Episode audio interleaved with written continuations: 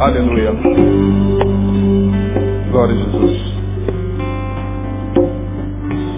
Meus irmãos, nós vamos ouvir a palavra de Deus através da instrumentalidade do pastor Josimar. Quero convidá-lo aqui. O pastor Neil o convidou para estar falando nesse mês de janeiro. Nós, com muita alegria, recebemos Josimar. Josimar faz parte da nossa equipe pastoral, é, a conselheiro dos adolescentes, amigo, homem de Deus. Eu queria que você, nesse momento, é, recebesse com carinho a ministração de Deus através do, do nosso pastor Josimar. Curva sua cabeça, vamos orar. Pai, fala aos nossos corações, como tu sempre falas através da tua palavra, e pedimos-te que tu abras os nossos ouvidos, não para ouvir o Josimar, mas para ouvir a tua voz através da sua instrumentalidade, porque teu filho, teu servo é um canal, ó Deus, da tua graça e um instrumento em tuas mãos. Então, usa o teu filho com poder, com graça, com sabedoria, com simplicidade, e que saímos daqui edificados para a glória do teu nome. Em Jesus te pedimos e te agradecemos. Amém. Amém, queridos? Calorzinho bom, né? Graças a Deus. Irmãos, eu queria. Muitos irmãos não me conhecem, né? E eu trouxe meu, minha tropa de elite hoje. Meus dois filhos eram membros conosco aqui. Fala, Giovanni, você está me perturbando? Ah, tem mais um adotivo, Giovanni, essa figuraça que vocês conhecem bem, né? e eles estão aqui hoje, Diego Douglas. Pode ficar um pouquinho, Diego Douglas, para a massa conhecer vocês. Meu segurança, aquele ali, o camisa azul, é o caçulinha do papai. E o meu testemunho vivo para os irmãos, né? Os irmãos estão aqui agora é, agradecendo a Deus por mais uma vitória. E eu queria começar dando testemunho pessoal. Eu sei que muitos irmãos aqui, irmãs, estão orando, clamando ao Senhor, né, Giovanni? Pedindo ao Senhor que o dia em que vai chegar aquela varoa abençoada na sua vida se concretize e que também o varão chegue na sua vida. Amém, queridos? Amém? Fala amém de verdade, mano.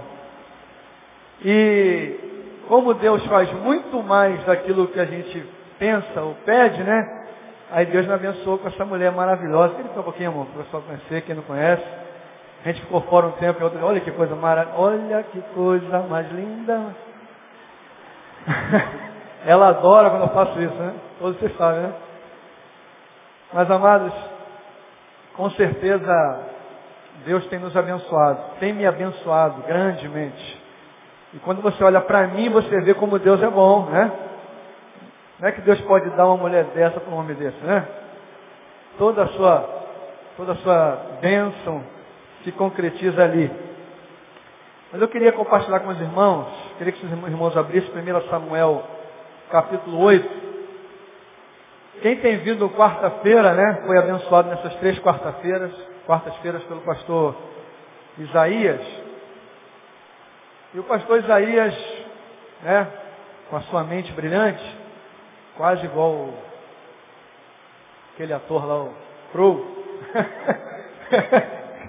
Mais ou menos. Não chega tanto, né? Mas ele falou sobre a investida do diabo na nossa vida. E a história que ele escolheu foi uma história de um homem em que o diabo alcançou, os demônios os alcançaram, o alcançou e conseguiu trabalhar na sua mente, no seu coração, que foi o rei Saul. E Saul, infelizmente, teve uma carreira tenebrosa. Poderia ter tido outra carreira, poderia ter tido outra trajetória, poderia, poderia ter terminado a sua vida muito melhor do que começou. Esse é um desafio para todos nós, né? Terminar a nossa carreira melhor do que quando começamos. E quando a gente começa a nossa carreira, a gente é inexperiente, a gente ainda é novo, a gente tem toda a empolgação, mas toda a inexperiência. E no final da carreira é para ser muito melhor, que a gente já é mais experiente, sabe o que fazer, o que não fazer.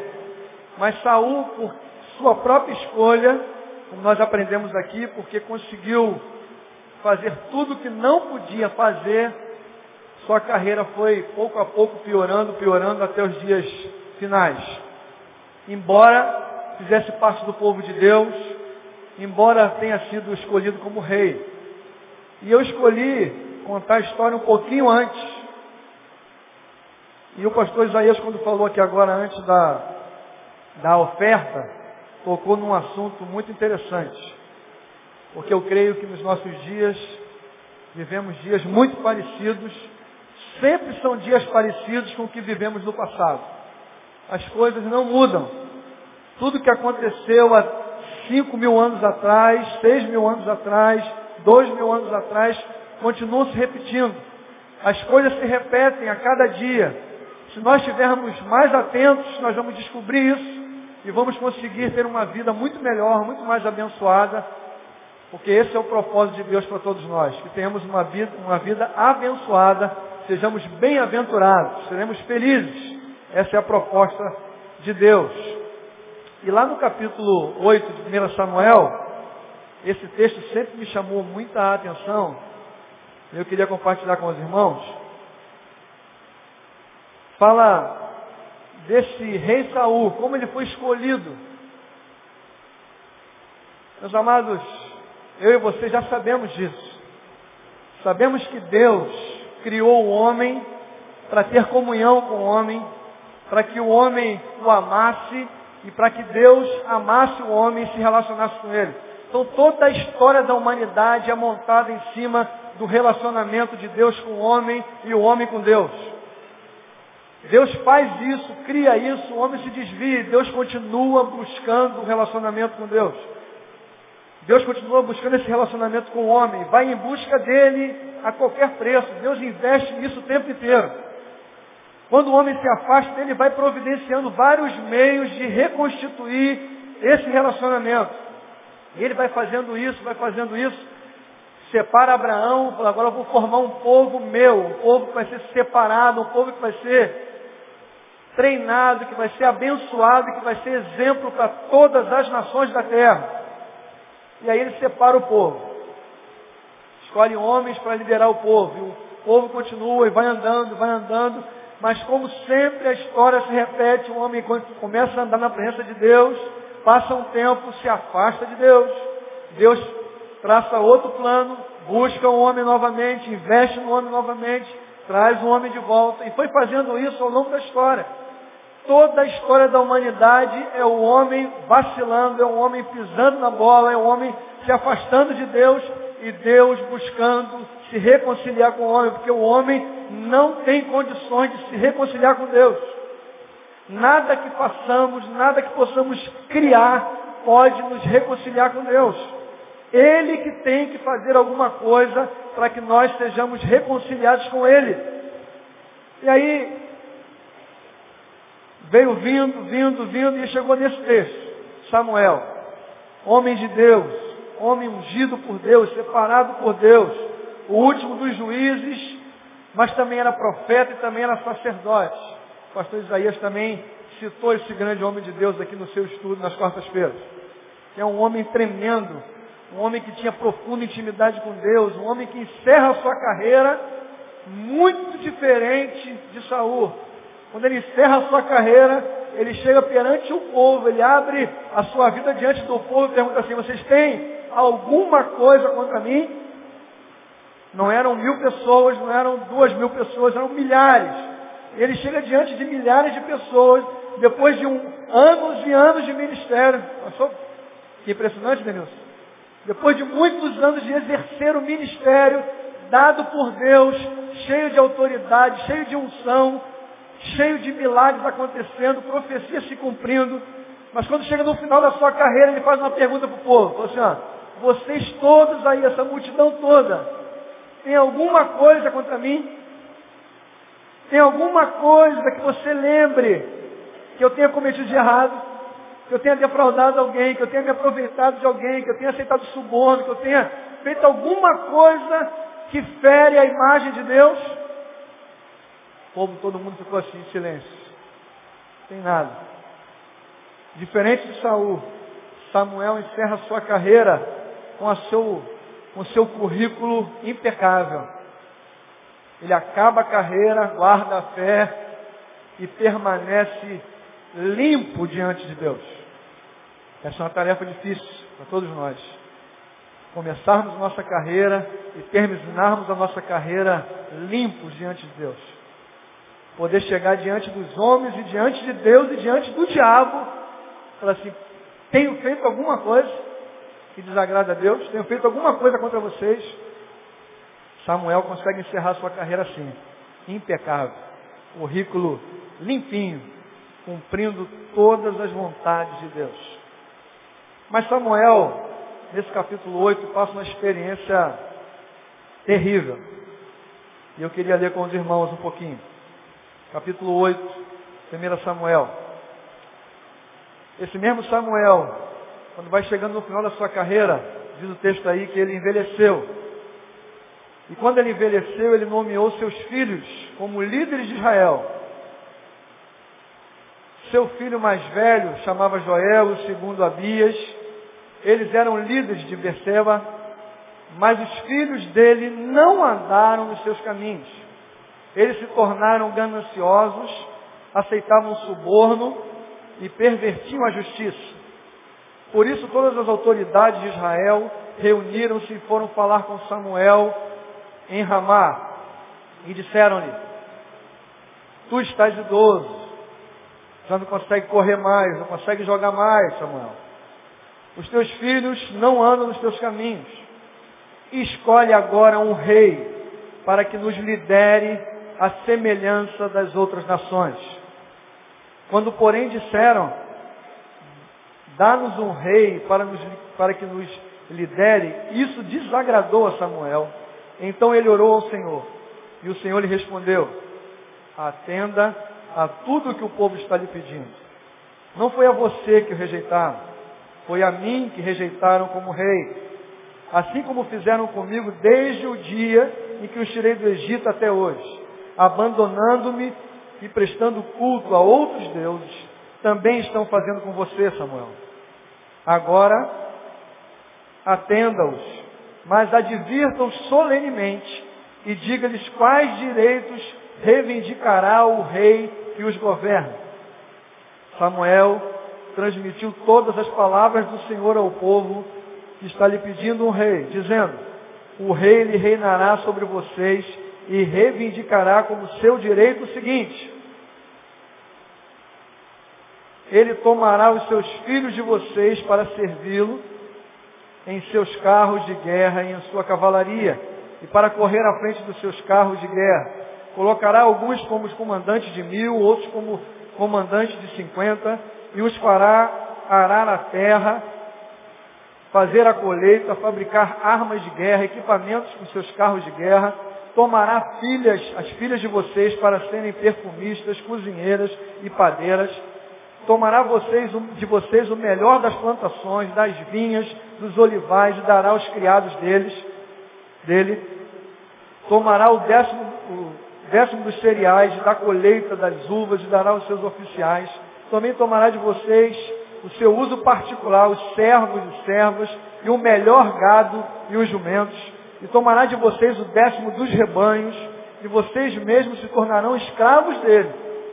Naquele dia vocês clamarão por causa do rei, que vocês mesmos escolheram, e o Senhor não os ouvirá. Todavia, o povo recusou-se a ouvir Samuel e disse, não, queremos ter um rei.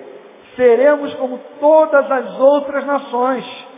Um rei que nos governará e sairá à nossa frente para combater as nossas batalhas. Depois de ter ouvido tudo o que o povo disse, Samuel o repetiu perante o Senhor. E o Senhor respondeu, atenda-os e deles um rei. Esse texto sempre mexeu com o meu coração, queridos. Todas as vezes que eu li a Bíblia e que eu passava por esse texto, eu ficava incomodado. E eu criticava o povo, como todos nós, como lemos a Bíblia, né? Quando passamos por esses textos e vemos como o povo de Deus Como ele diz aí, desde quando tirou do Egito, separou, foi lá, tirou com mão forte, resgatou a autoestima do povo, resgatou, mostrando que Deus ainda era um Deus de milagre, ainda era um Deus que podia salvar, que a mão de Deus não estava encolhida, que a mão de Deus estava estendida para salvar. Ele provou isso na prática o tempo inteiro, ele vem salvando, salvando, livrando, livrando, livrando, livrando o povo. E mais uma vez, nesse momento, o povo de Deus acabara de ser livre de uma outra guerra, Deus miraculosamente deu o livramento, Deus miraculosamente salvou o povo. Dois capítulos atrás, mais um milagre de Deus. Aí quando a gente lê isso, fica com raiva do povo. Não dá raiva do povo? Como é que pode? O povo burro, né? o povo ignorante. Como é que pode o povo ver tantos milagres, tantos livramentos de Deus e rejeitar o governo de Deus? Esse é um ponto crucial, irmãos. Porque ainda hoje nós vivemos dias como nos dias de Samuel. Nós vemos os milagres de Deus, vemos os livramentos de Deus, vemos como Deus tem salvado a nossa vida. Mas a questão é, nós estamos dispostos a sermos governados por Deus? A questão continua sendo a mesma, porque o povo sempre quis o livramento de Deus. Quando a coisa apertava, quando o povo era sitiado, quando o povo era cercado, quando a guerra era iminente, o povo se, se ajoelhava, clamava, chorava, orava, se desesperava. Porque ele precisava do socorro de Deus, precisava do poder maravilhoso de Deus, precisava da misericórdia de Deus. Mas sempre houve um detalhe, e ainda há esse detalhe nos nossos dias. Nós também precisamos do livramento de Deus. Nós também queremos o poder de Deus. Nós também queremos saltar na presença de Deus. Nós também queremos ser cheios do Espírito de Deus. Todo mundo quer. A questão é, nós estamos dispostos, nós estamos disponíveis, nós estamos com disposição de deixar Deus governar a nossa vida? Porque a questão aqui não é o poder de Deus. A questão aqui é deixar o governo de Deus estabelecido. Porque antes desse evento, Deus governava. Deus liderava. A coisa estava correndo na melhor forma possível. O povo trabalhava, plantava, colhia, comia, havia família em casa, os filhos estavam em casa, estava tudo bem.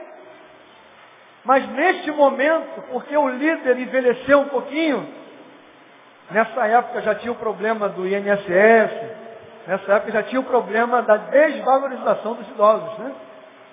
Eu creio que Samuel nessa hora estava muito mais sábio, né? muito mais cheio de Deus talvez do que no começo, na sua inexperiência. Ele nem sabia se era a voz de Deus. Quando Deus o chamou, quando era moleque, ele nem sabia discernir a voz de Deus. Ele nem sabia que era Deus que estava chamando ele. Nessa idade não. Nessa idade ele já conhecia a voz de Deus. Nessa idade ele já sabia qual era a vontade de Deus para ele e para o povo. Justamente no melhor da sua carreira, no, no, no ápice da sua intimidade com Deus, já conhecendo todos os caminhos para abençoar o povo já sabendo tudo que precisava ser feito para agradar a Deus e Deus derramar a bênção sobre o povo, o povo olha, olha a cabeça branca, embora seja garotão ainda, mas olha para a cabeça branca e fala, pô, está muito velho. E o povo não pode ser liderado por um velho. Velho é sinônimo de cansaço. Velho é sinônimo de ultrapassado. Mesma coisa nos dias de hoje, querido.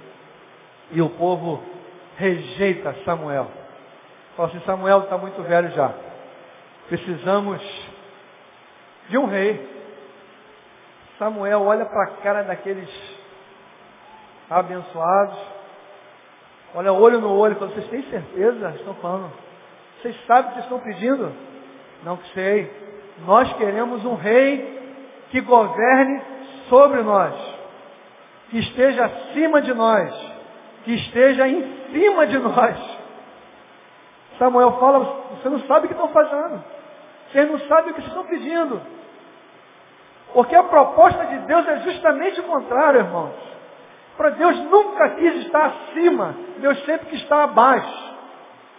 Deus nunca quis estar oprimindo, Deus sempre quis estar exaltando. Deus nunca quis estar subjugando, Deus sempre quis estar alegrando o povo. E isso é testemunho. Quando você lê a Bíblia, você percebe isso o tempo inteiro. Mas o povo não entende. E aí insiste, fala Samuel, não queremos saber, queremos um rei sobre nós.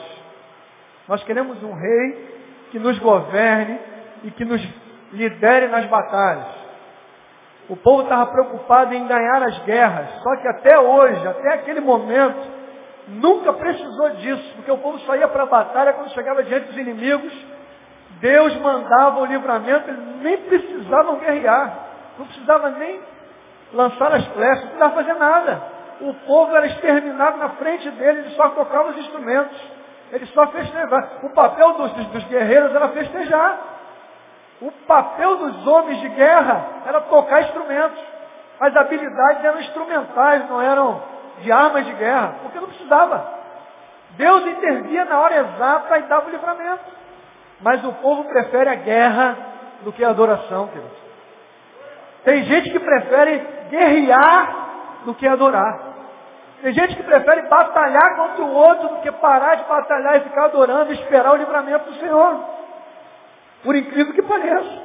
Tem gente assim, gosta de briga. Né? Ele quer briga, mas não, não quero saber, eu quero brigar. Aí Deus fala, tu quer? Então briga, pô. Contigo mesmo.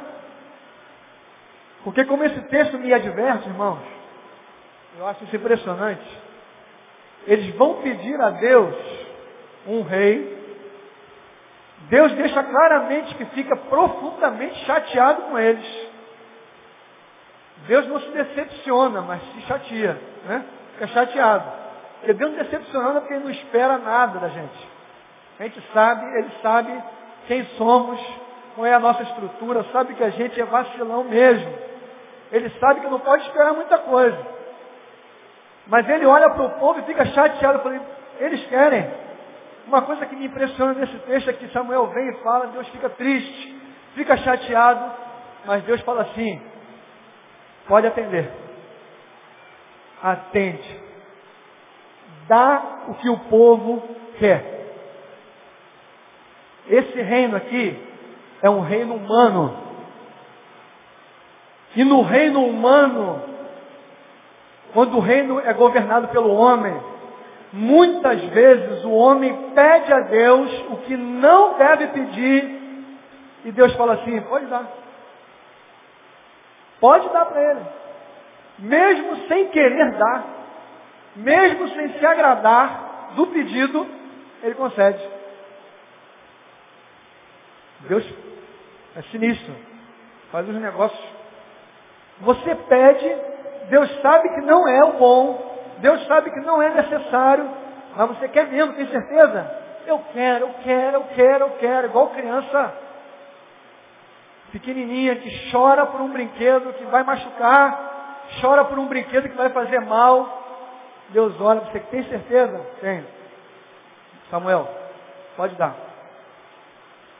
Deus algumas vezes permite algumas coisas em nossas vidas, permite que chegue algumas coisas nas nossas vidas, mesmo que não seja a sua vontade, mesmo que ele não se agrade, mesmo que ele não goste, mas porque você pediu tanto, ele permite que aconteça. Para que você entenda um dia de que você fez besteira em não deixar Deus governar a tua vida. Ele quer ensinar que você não é capaz de governar nem a sua vida, nem a sua casa, nem o seu trabalho, nem o seu ministério. Você não é capaz de governar nada. Ser humano não tem capacidade de governar nem a sua própria vida. A crise do mundo, as doenças do mundo, psicossomáticas, que o pastor Neil fala sempre aqui, todas elas são por causa da falta de governabilidade do homem. Ele não consegue se governar. Ele é levado para lá e para cá por qualquer vento que passa.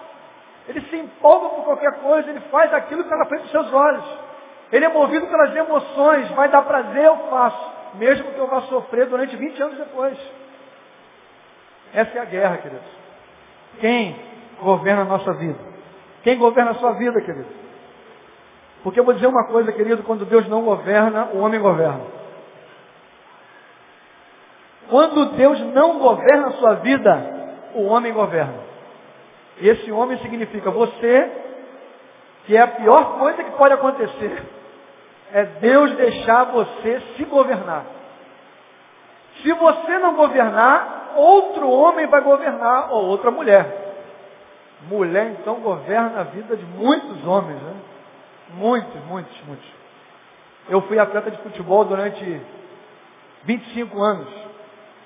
Sou missionário no meio do futebol há 20 anos. E eu nunca vi tantos homens serem governados pelas mulheres. Os que são bem casados é porque a mulher governa. Porque ele governando é um desastre. Aí a mulher governa. Infelizmente. Ele não sabe se governar, não sabe se organizar, a mulher controla tudo. Pra vocês terem ideia, eu conheço um atleta muito rico, muito famoso, não posso falar o nome, mas ele não sabe nem o número da senha do cartão dele. Ele passa o cartão, o telefone ligado, porque ele pergunta qual a senha. Quando ele viajou para o exterior uma, uma, uns anos atrás, eu estava do lado dele. Quando chegou na hora de sacar do banco, ele falou, calma aí. Pegou o telefone do exterior, ligou para a esposa dele, botou o cartão na, na, máquina, quando apareceu lá, ele fala o número. Aí o dinheiro saiu, ele, beleza, obrigado amor, desligou o telefone. A mulher governa. Irmãos, quando Deus não governa, outro toma o lugar. Quando Deus não governa a sua vida, alguém vai tomar o lugar, querido. Se você tomar o lugar, já é ruim. Se outro tomar, pior ainda. E pior ainda, se outras coisas governarem a sua vida. Tem tudo a ver com o que o pastor Isaías falou aqui na hora do ofertório. Irmãos, sempre existiu, sempre vai existir uma briga neste mundo e nas regiões celestiais. Qual é a briga? Quem governa o seu coração? Essa briga sempre existiu. Quem governa o meu coração? Quem governa o coração do homem, querido? Se Deus não governar, outro vai governar. E nos nossos dias, o demônio estabeleceu o tripé, que governa as vidas. Tudo é governado pelo capital. Tudo é governado pelo dinheiro. Tudo é governado pela... pela como é que foi? Hã? Tecnologia, pela informação. E tudo gira em torno disso. É um frenesi total. O nego mata, morre por causa dessas coisas. Isso governa o coração do homem. E infelizmente, esse governo chegou à igreja. Aí que é o problema. Esse governo chegou à igreja. Esse governo chegou na nossa casa. E quando esse governo chega na nossa casa, acontece muitas vezes o que aconteceu naquela época. Quando o governo chega na nossa casa, a mesma coisa acontece que naquela época.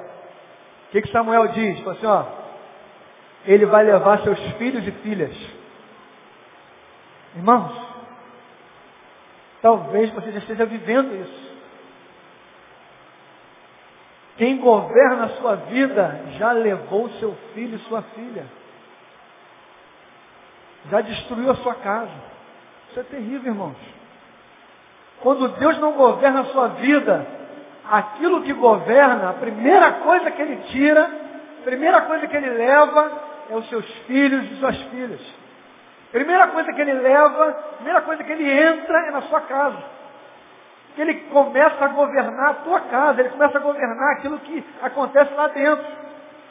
Ele leva teus filhos, tua filha, leva tua paz, leva teu prazer, leva tua alegria, leva tudo que aquilo que você sonhou um dia em construir, que era um lar maravilhoso, ter uma casa abençoada. Quando você não deixa Deus governar, Aquele outro que vai governar, a primeira coisa que ele veste na sua casa. E ele vai tirando. Ele vai arrancando da sua casa aquilo que é mais precioso que seu filho e sua filha. O amor pela sua esposa, o amor pelo seu esposo. Ele mexe dentro de casa. Ele começa a meter a mão lá dentro e estragar tudo aquilo que você sonhou. Tudo aquilo que você planejou. Tudo aquilo que você anos e anos orou na igreja para que acontecesse. Senhor, eu quero um esposo abençoado. Meu sonho é ter uma esposa abençoada. Eu quero ter filhos saudáveis, filhos na tua presença, filhos que amem o Senhor, filhos que tenham uma profissão abençoada, filhos que se casem e me dê netos. Nossos planejamentos são esses. E esse é o primeiro lugar. Primeiro lugar, quando Deus não governa, é onde o outro governante entra e começa a levar. Esse texto mostra que ele leva, ele entra primeiro na casa e mexe na estrutura familiar, filhos e filhas. Depois ele diz que entra e vai mexer nas suas finanças. Ele dá uma, um sequestro de bens. Ele vai na tua casa e começa a fazer com que as coisas não aconteçam e você não consiga desfrutar do fruto do seu trabalho. Eu não estou falando sobre riqueza. Eu não estou falando sobre muito dinheiro, não. Eu estou falando da bênção de Deus sobre a nossa casa, que é ganhar o pão de cada dia, sobreviver por Ele, se alegrar com Ele e gozar do fruto do trabalho. Não precisa ser muito dinheiro. Mas o pouco dinheiro que Deus dá é suficiente para você viver em harmonia na sua casa. Para você comer aquilo que você quer, para viver onde você quer e desfrutar da bênção de ter uma casa em paz. Quando Deus não governa, Ele entra na casa, na família e entra na parte financeira. E dá as desordens desconjunta tudo, a coisa não acontece. Você trabalha, trabalha, trabalha, trabalha, trabalha, trabalha, trabalha e não consegue desfrutar daquilo que Deus te deu. É o saquetel furado. O dinheiro entra e sai mais rápido que entra. Sai muito mais fácil do que para entrar é difícil. Mas para sair fica fácil demais. Tem alguma coisa errada, irmão. E a outra área que ele entra, família, finanças e relacionamentos, servos, servas, amigos, futuro. Porque quando você fere essas, esses princípios, quando o diabo consegue sequestrar todas essas coisas, ele toca no teu futuro. Ele abala o teu futuro, abala os teus sonhos, abala os teus projetos. Então ele entra e governa e começa destruindo coisa a coisa até chegar no limite, que ele destrói a tua esperança ele destrói o teu futuro e você não consegue enxergar mais, você não consegue acreditar que no futuro Deus vai te abençoar. Você não consegue mais acreditar que no futuro Deus vai restaurar a tua casa. Que no futuro Deus vai restaurar a sua família. Que no futuro Deus vai restaurar as tuas finanças. Que no futuro Deus vai restaurar a tua vida. Porque Ele entra e sequestra tudo isso. E aí eu queria, irmãos, passar para o outro lado. Esse é o governo humano. Um governo que foi escolhido por homens, liberado por Deus, mas quem escolheu foi o homem. Foi o homem que decidiu. Olhando para o coração do homem, Deus dá, toma uma outra decisão. Os homens se afastaram de novo. Os homens se perderam de novo. Escolheram outros homens para governá-lo. Escolheram outras coisas para governá-lo escolheu um monte de coisa que não tem nada a ver comigo para governá-los. Estão perdidos. Estão como ovelhas que não têm pastor. Estão indo para tudo quanto é lado, dando cabeçada em tudo quanto é lugar. Dormindo duas horas por noite, preocupados com como ganhar mais dinheiro. A vida se tornou um caos. Deus olha de novo do céu Fala assim, eu tenho que mudar essa realidade novamente. Aí vamos lá, para Mateus capítulo 6. São coisas que nós temos ouvido aqui constantemente do pastor Neil e dessa igreja que tanto nos abençoa. Irmãos, nós temos que nos conscientizar de uma coisa só. Deus continua com o mesmo objetivo. Ele quer governar a nossa vida. Amém, queridos? Fala com o teu irmão aí. Deus quer governar a sua vida. Cutuca ele aí. Acorda ele. Deus quer governar a tua vida, querido. Amém, querido? Porque quando Deus governa, irmão, é muito bom. O sonho de Deus, o sonho de Deus, o projeto de Deus, a essência de Deus se resume numa coisa só, querido. Ele não está sonhando em te dar um carro novo. Ele não está sonhando te dar uma casa nova. Ele não está sonhando com nada disso. Só existe um sonho no coração de Deus em primeiro lugar. Te tornar um cidadão do reino celestial. Um cidadão do reino celestial. Nós temos que nos tornar cidadãos do reino celestial. Esse é o sonho de Deus. Resume-se nisso. Um cidadão do reino de Deus que dança, um cidadão do reino de Deus que prega, um cidadão do reino de Deus que toca, um cidadão que é enfermeiro, um cidadão do reino de Deus que é jogador de futebol, outro é médico, outro é faxineiro, outro é engenheiro, outro é militar. Não interessa a sua profissão. Em primeiro lugar, o sonho de Deus é que você seja cidadão do reino celestial, querido. Esse é projeto de Deus. Esse é sonho de Deus para você e para mim, querido. Agora, quem se torna cidadão do reino de Deus, lá no passado, quando o povo decidiu, queremos um rei e agora vamos ser cidadãos desse reino. Samuel chama e dá uma série de características e diretrizes. Você, ó, para ser cidadão desse reino vai acontecer desse jeito. No final da característica, qual é a palavra mais terrível que ele diz? Quem lembra? Vocês vão se tornar escravos. Você, você lembra disso no texto? Ele vem falando, eles vão pegar suas filhas, seus filhos, seus cereais, seu gado, vai ser tudo deles. O rei tem autoridade para meter a mão e levar tudo. Está entendendo? Não. No final da, do discurso, Samuel deixa bem claro, vocês se tornarão escravos desse reino. Vocês vão ser escravizados por esse reino, porque esse reino é governado pelo homem e não governado por Deus. A proposta de Deus é justamente o contrário.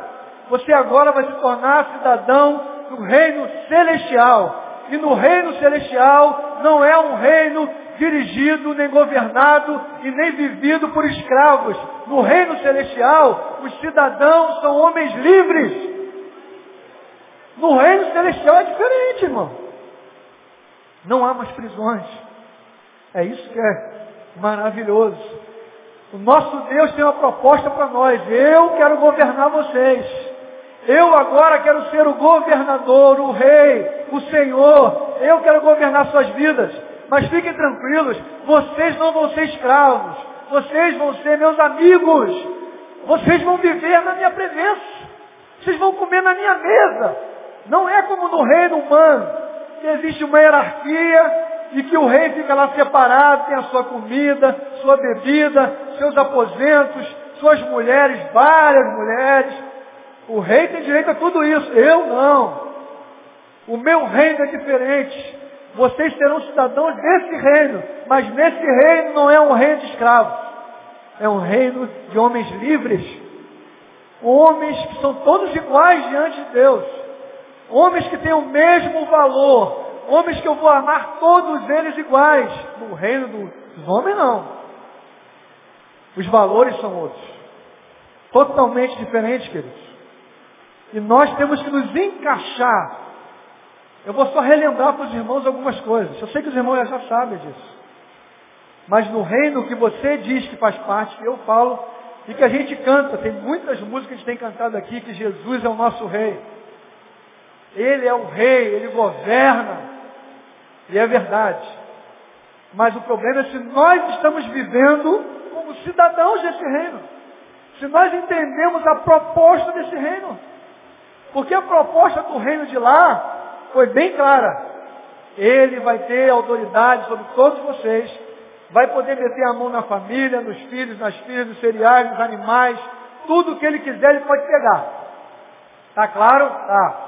E vocês ainda vão ser escravos, está claro? Tá, queremos ser escravos. os homens quiseram ser escravos.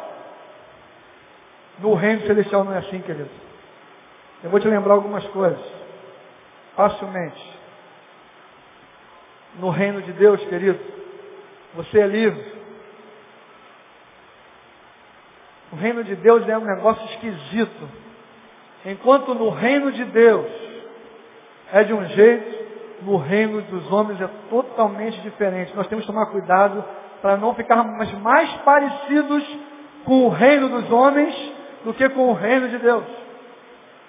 No reino de Deus, por exemplo, é, Mateus 5, ele toca nesse assunto de dois senhores, sempre vão existir dois senhores, e você vai ter que escolher a quem você vai ter que servir. Porque ou você vai agradar um e desagradar outro, ou desagradar um e agradar outro. É a proposta de Deus. Escolha quem você quer agradar.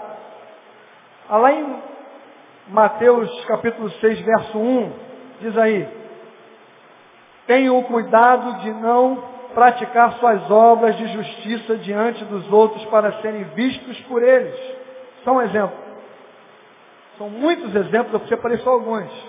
Enquanto no reino dos homens, você tem que fazer diante dos homens para ser reconhecido e ser visto, ser valorizado, ser exaltado, no reino dos céus não é assim. Não fique preocupado em fazer nada para os outros verem. Faça para Deus no teu canto. Sirva a Deus no teu cantinho.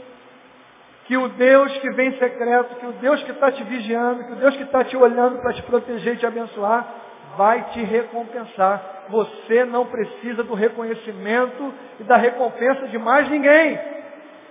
Porque esse é como se comporta lá fora. No reino dos céus é outro papo. Você faz para Deus, mesmo que ninguém veja, você já está satisfeito, porque é isso que se vive, isso que se vive no reino de Deus. Mateus 6,19. Não ajunteis tesouro na terra, não acumuleis tesouro na terra. A proposta do outro reino é totalmente diferente. Acumula tesouro na terra. Isso é um problema, irmãos. Porque às vezes na nossa família tem alguém que pertence a um outro reino. E você pertence ao reino de cá. Aí você ganha dinheiro, uma parte do seu dinheiro você dá de dízimo, outra dá de oferta, outra dá de oferta de novo, outro você vê um irmão passando que você ama, e você vê que ele está precisando, você não despede ele em paz como o nosso reino, a proposta de Deus no nosso reino é quando você vê um irmão necessitado, você não dá o tapinha nas costas, não ora por ele, não abençoa ele, manda ele para casa com fome. É você pegar e abençoar ele com o teu dinheiro. Isso é a proposta do nosso reino. A proposta do outro reino é o seguinte, junta dinheiro, cara. Toma cuidado, ninguém sabe o dia de amanhã. Trabalha, trabalha, trabalha, junta, junta, junta, junta, junta, que aí você vai ser feliz. Na proposta do reino é o contrário, é um negócio esquisito. E a gente entra em choque. Porque às vezes você quer viver como diz o reino de Deus. Mas alguém que está do teu lado, que você gosta, que você ama, não entende, porque ele quer viver o projeto do outro reino. Nem ele vendo a desgraça do outro reino, ele entende. Porque a própria palavra diz que quando você ajunta, ajunta, quanto mais você ajunta, quem vai comer desse ajuntamento são os seus filhos, seus netos e todos os outros que tem em volta. Porque quanto mais dinheiro, mais gente para comer aparece. Essa é outra experiência terrível que eu tive no meio do futebol. Quando eu vou aconselhar alguns atletas que têm muito dinheiro, qual o problema deles? A família dele que tem quatro filhos, três filhos, a casa dele nunca, nunca tem menos de 35 pessoas. Como é que você entende isso? O cara casou, ele e a esposa, né? aquela casa bonita, piscina, ar-condicionado, né? esse calor aqui, tudo bonito. Mas quando você chega em casa, já tem um grupo esperando. Já tem a mãe, o pai, o tio, o sobrinho, o cachorro do sobrinho, o papagaio do sobrinho, está todo mundo lá. Até o cara que é teu primo de terceiro grau se tornou prêmio de primeiro grau. Sabia? Eu conheço atletas que falam assim, ah, quando eu apareci a primeira vez na televisão, veio uma tia minha que eu nunca tinha visto, lá de Belfor Roxo, achou a minha casa e me se apresentou. Não lembra de mim? Eu sou tua tia. Ele já estava com 25 anos, nunca tinha visto, nem no Natal nem no Ano Novo. Que o pessoal vai porque tem muita comida. Nem nessa época ela vinha.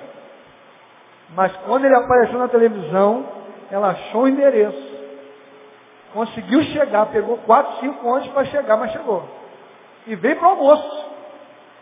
É? Vem para o churrasco. Oh, vim aí para o churrasco. Não, não tem churrasco. Ah, mas pode fazer agora, qual é o problema? É rápido.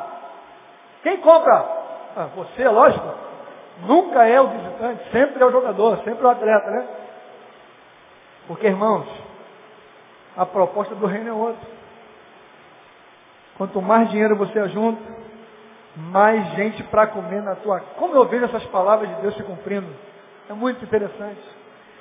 É muito interessante como tudo que está aqui se cumpre, querido. As coisas engraçadas, as coisas tristes, tudo se cumpre. E eu vejo isso o tempo todo acontecer. Outro lembrete para os irmãos. Esse então é interessante, que eu gosto muito. Mateus 6, 25. Não andeis ansiosos por coisa alguma. Pelo que haver de comer, pelo que haver de beber, pelo que haver de vestir. Aí lá no final, no 33, ele diz assim, ó. Ele deixa claro a distinção entre um grupo e o outro. Não, não são assim. Não é. Porque os gentios, os do outro reino, é que procuram essas coisas. No finalzinho ele vem falando tudo sobre isso sobre ansiedade, sobre esse desespero pelo dia de amanhã, para saber o que vai comer, o que vai vestir, o que vai, o que vai juntar, o que vai juntar, o que vai juntar. No final ele fala assim, não é assim no reino de Deus. Você agora faz parte do reino de Deus. No reino de Deus não é para se preocupar com isso. No reino de Deus não é assim que funciona, mano. É um negócio esquisito. É na contramão é na contramão da sociedade, é na contramão da política, é na contramão do governo, é na contramão da igreja, infelizmente. E a igreja hoje excita essa ansiedade. A doutrina diabólica da prosperidade incita isso. Porque o cara aprende que ele tem que ser rico, que ele tem que ganhar muito dinheiro, porque isso é parte do projeto de Deus para a vida dele ele também começa a seguir os mesmos caminhos dos gentios. Ele começa a se desesperar pelo trabalho, pelo dinheiro, e está disposto a sacrificar a família, os filhos, tudo por causa do outro governante. Mas no reino de Deus não é assim. Jesus é quem disse, não, querido, fica calmo. Não vos preocupeis com o dia de amanhã, que é a vez de comer, porque isso são os gentios que fazem, não somos nós. Nós somos de outro grupo. Nós somos diferentes. Ele termina falando, nós somos aqueles que nos preocupamos em primeiro lugar com o reino de Deus, a sua justiça e todas as outras coisas nos serão acrescentadas. Esse texto eu e você sabemos de cor. Só falta botar em prática as características de alguém que se tornou cidadão do reino celestial. Amém, queridos? Amados, eu podia separar tantas coisas, características, mas eu queria encerrar com uma coisa só. Quando a gente vai para Mateus capítulo 5, ele dá sermão, que ele começa a falar bem-aventurados humildes, bem-aventurados que choram, bem-aventurados, e vai falando, quando eu leio esse texto, é um problema sério. E essa não é a proposta do mundo. A proposta do mundo é não chorar. Você nasceu para vencer, você nasceu para sorrir, você nasceu para festejar. Vamos para o carnaval, todo mundo está rindo, as mulatas estão rindo, o sambista está rindo, o mestre de sala ri o tempo inteiro, quase dá cãibra aqui na. que ele fica rindo o tempo inteiro, as passistas não pode fechar a boca. Irmãos, me diz, Quantos daqueles estão no desespero? Quantos daqueles estão endividados? Quantos daqueles perderam esse ano marido, filho, amigos, sofreram, vão mandar embora, estão desempregados há três, quatro anos, mas não podem chorar. Eles têm que sorrir o tempo inteiro. Aquela uma hora de, de desfile tem que ser o tempo inteiro sorrindo. Não vê ninguém chorando. Está todo mundo com o sorriso aberto. Faz parte do nosso show, querido. Faz parte do show sorrir. Mas a proposta do reino de Deus não é bem-aventurados que choram. É contramão, querido. Infelizmente ou felizmente, a proposta do reino de Deus não é a mesma proposta do reino dos homens.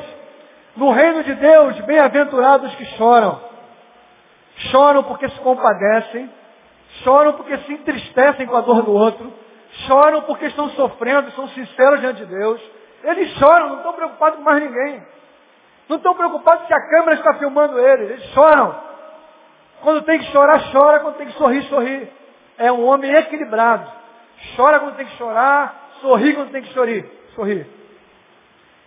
E aí quando chega no final, ele vai falando humildes, que choram, que têm fome de justiça. Daria, isso é outra pregação, né? Mas no final ele fala, os pacificadores, nós fomos chamados para sermos pacificadores e não tumultuadores, e não provocadores de guerra, de contenda, de discussão, de confusão. Nós somos chamados para ser pacificadores. E no final ele fala, bem-aventurados que forem perseguidos por causa da justiça, injuriados, maltratados, porque vocês estão sendo comparados aos profetas.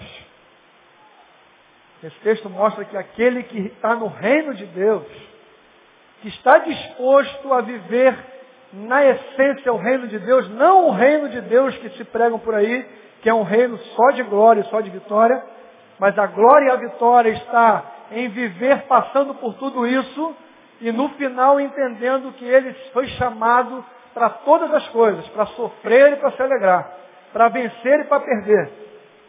E aí eu queria fechar com uma experiência minha, pessoal. Eu não consigo falar sem dar alguns exemplos meus e do que eu vivi durante 30 anos como atleta de futebol, como jogador. Ontem a gente estava no sítio com a minha família, meu, meu cunhado está aí, Maurinho, Márcia. Nós jogamos o futebol. Futebol maravilhoso. Mauro rebentou lá ontem. Já tinha que ver, Denilson. Joga muito. Se deixar, joga o dia todo. Depois não consegue andar mais, mas joga. Jogamos futebol. Pais contra filhos. É um problema sério. Está ficando cada vez pior, né? A gente envelhece um pouco mais, eles ficam mais fortes, mais saudáveis. Antigamente a gente ganhava de 10, 15. Eram, agora está complicado para ganhar. É uma guerra, né? E no futebol, meu filho fortinho, mais caçula, né? Aquela vibração, aquela empolgação. Com todos os meus traços, né? Graças a Deus. Até os defeitos a imprimir. imprimir a parte boa, mas imprimir a parte ruim. Altamente competitivo. Não queria perder de jeito nenhum. Foi bravo. É voadora para tudo quanto é lado. Empurrão, discussão, mas no final acaba tudo em paz. Mas nós conversamos depois, eu conversando com o Alex, que é pastor, outro cunhado, eu expliquei sobre isso. Falei assim, isso que ele está vivendo, eu vivi na flor da pele. Com 11 anos, 10 anos, eu já era altamente competitivo. Com 10 e 11 anos, eu aprendi, botaram na minha cabeça, Isaías, impregnaram no meu sangue, que se eu quisesse ser alguém na vida, eu não podia perder. Tem que ter sangue de campeão. Se você quer chegar lá, você tem que ser um vencedor. Você não pode perder. Perder não é coisa de homem. Perder não é coisa de atleta. Atleta tem que nascer para vencer, vencer, vencer. Eu ouvi isso, irmãos, minha vida inteira. Desde pequenininho. E quando eu ia jogar um futebol, três contra três, pais e filhos. No dia de Natal, eu não queria perder de jeito nenhum. Eu estava disposto a matar os meus pais para vencer. Eu estava disposto. Ele nem tanto. Porque ele não foi ensinado já dessa forma. Ainda sofre essas sequelas, porque herdou do meu sangue, mas não está totalmente contaminado. Porque eu era muito pior. Eu não queria perder de jeito nenhum. Não havia possibilidade de derrota. E se eu perdesse, o dia ficava ruim. O resto da noite ficava ruim. Era difícil de digerir derrota. Muito difícil. E aí a vida continuou, 11, 12. E eu fui jogar futebol, clube, profissional. Perdi pra caramba. Ganhei pra caramba, graças a Deus. Deus me deu um privilégio tremendo. Deus me abençoou me dando essa carreira durante muito tempo. Aí eu encerrei a carreira. Os cabelos começando a ficar brancos. E aí eu ia jogar pelada, jogar futebol com os irmãos da igreja. Olha que beleza. Momento de comunhão. Momento de alegria. Momento de prazer, né, Giovanni? Todos nós em família jogando futebol, que beleza. Uma tranquilidade só. Todo mundo amigo. Para mim, não.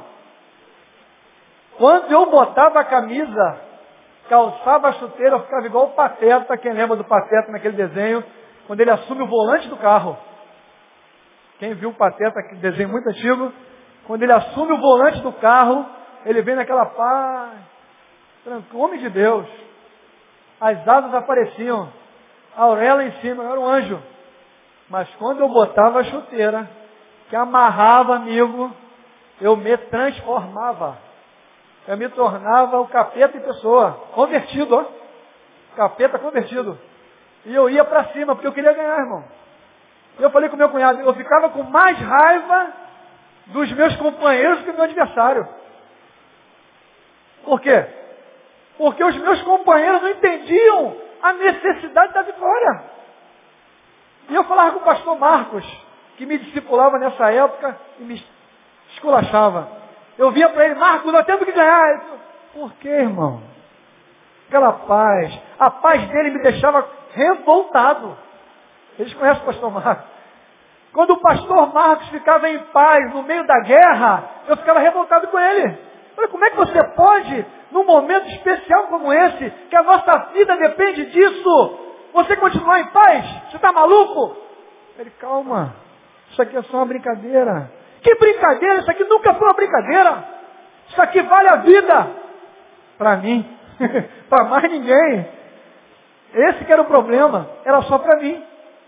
Porque eu aprendi assim, irmãos. Irmãos, bota a mão na sua consciência. Olha para sua volta. E vê se os problemas da nossa sociedade problemas do mundo inteiro não está resumido nessas coisas. Ninguém quer perder. Nem os crentes querem perder mais. Nem no jogo, nem na igreja, nem no passeio, nem no ônibus, nem no trânsito. Dá nenhum de quer perder, irmão. Só tem uma vaga. Eu estou disposto a bater com o carro, mas eu quero entrar nessa vaga. Não vou dar vaga para ninguém, não. Eu bato, mas não dou a vaga. Porque eu aprendi que eu sou abençoado por Deus e a vaga é minha. É? Será? Será que não é hora de você perder? Será que não é hora de você parar, engatar ré, sair e falar, não, irmão, pode entrar. A vaga é sua. Eu vou achar outra vaga. Irmão, mas para quem viveu o tempo inteiro alimentado, instruído pelo reino de lá, é difícil introjetar o reino de cá. O reino de cá, irmãos, nos ensina a perder. O esporte também faz isso, ele ensina a perder e a ganhar, porque um dia você ganha, no outro você perde. Mas o, mundo te ensina só a ganhar, mesmo que você ganhe e perca. E aí o Isaías também estava falando sobre isso agora, sobre a região serrana. E tem uma música que a gente canta sobre isso também. Eu falei, nunca se aplicou tão bem a oração de Abacuque. Nunca. Ainda que a figueira não floresça, ainda que não haja animais no curral, ainda que não haja alimento, ainda que não haja, ainda que não haja nada, eu me alegrarei no Senhor. E exultarei o Deus da minha salvação. Sabe por quê, queridos? Abacuque aprendeu a perder. Só por isso. Quando você aprende a perder, que é o mais difícil para todo mundo, para mim era mais. Quando você começa a aprender a perder, a vida vai ficando muito melhor. Você vai se sentindo muito mais tranquilo. Você vai deixando de ser escravo para se tornar livre. Irmão, vou dizer para você, só tem uma maneira de sermos livres. Aprendendo a perder. Se você não aprender a perder, você nunca vai ser livre. Se você não aprender a deixar o outro sobressair sobre você, você nunca vai ser livre. Jesus nunca seria livre se ele chegasse e falasse, vocês todos vão ter que se submeter a mim. Vocês todos vão ser meus servos. Jesus vem e faz o contrário. Eu vou descer, eu vou me esvaziar, eu vou me tornar homem, depois de homem eu vou me tornar servo, depois de servo eu vou morrer na cruz, depois da cruz eu vou ressuscitar e vou me rebaixar no mais baixo escalão para que vocês recebam vida e vida em abundância. Se Jesus tivesse o conceito do outro mundo, ele ia chegar por cima, irmão. Tomando conta, dando a diretriz, assim, ó, quem não se submeter vai sofrer na minha mão, hein? Quem não estiver disposto a me servir, vai sofrer, hein? Só que lá no Novo Testamento também, quando o pessoal chegou, Jesus, quem é o melhor? Quem é o maior? Quem vai ser o maior no reino dos céus? Ele, pô, é mole. É simples. No reino dos céus? É muito mole. É a coisa mais fácil do mundo é ser o maior no reino dos Deus. É o mais mole. Porque no reino do mundo, tu tem que se tornar rei. Para se tornar rei era pedreiro, irmão. Tem que ter sangue real. Tem que vir de uma família separada. Tem que ser tudo especial. No reino dos céus, é mole. Ser o maior, ser aquele que está acima, é o mais fácil. É só ser servo. É só servir.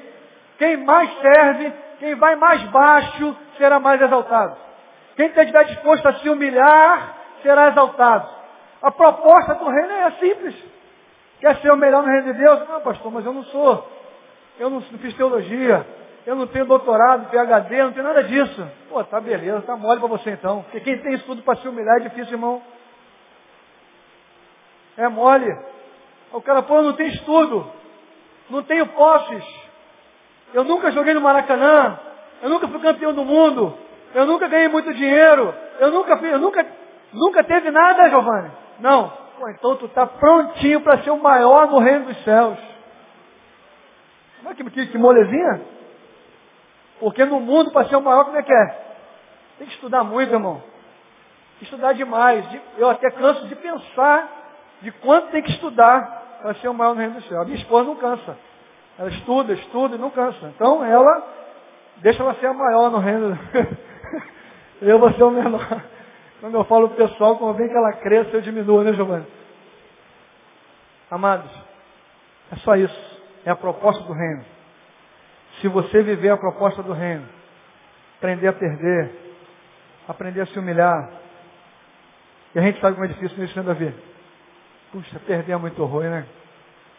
Quando tu vai jogar, que vem o adversário, ele atropela você, ganha você, e pior do que ganhar, é quando você acaba de perder, ele dá uma gargalhada e te humilha. Irmão, nós não nascemos para isso. Nós nascemos para ser vitorioso. Uma outra experiência que eu vou encerrar agora. Eu estava jogando são Luís há muito tempo atrás. Aquela forma física bem lenta, né? Já estava na fase do declínio. Mas eu estava muito tempo sem correr, sem jogar, sem nada. Vamos jogar um futebol casado e solteiro. Não sei se o Davi, acho que Davi estava nessa. Estava o Saúva. um colega nosso, irmão também, do outro lado. Joga nada. Lançaram uma bola. Eu e ele saímos correndo juntos. Eu ultrapassei ele, mas quando eu ultrapassei ele, logo assim que eu ultrapassei, minha perna começou a doer. E eu senti, por tempo de experiência, eu ia ter uma distensão muscular. Aí eu fui diminuindo devagarinho, diminuindo, diminuindo, diminuindo. Ele me ultrapassou, pegou a bola, deu a volta e se sobressaiu sobre mim. Ó, eu, um ex-atleta de futebol profissional, perdendo para um peladeiro. E quando ele tocou a bola e passou perto de mim, ele falou a seguinte frase. Josimar, dá mais para você não. Irmão, aquilo foi lá na minha alma. Porque mexe com a gente, querido. Você tem outras áreas, a minha é essa. Eu fui treinado para ser o melhor.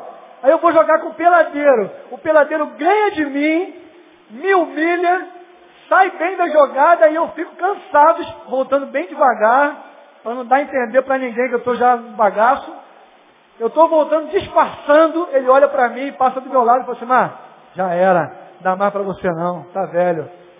Irmão, irmão, só o Senhor, quando meter a mão na cara dele aquela hora. Porque eu não queria perder, querido. Nunca quis.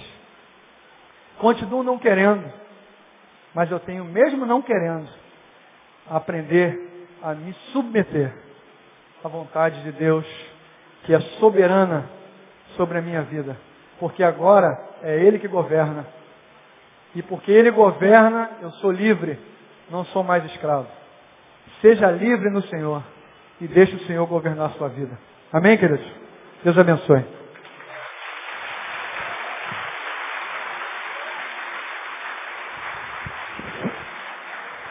Glória a Deus.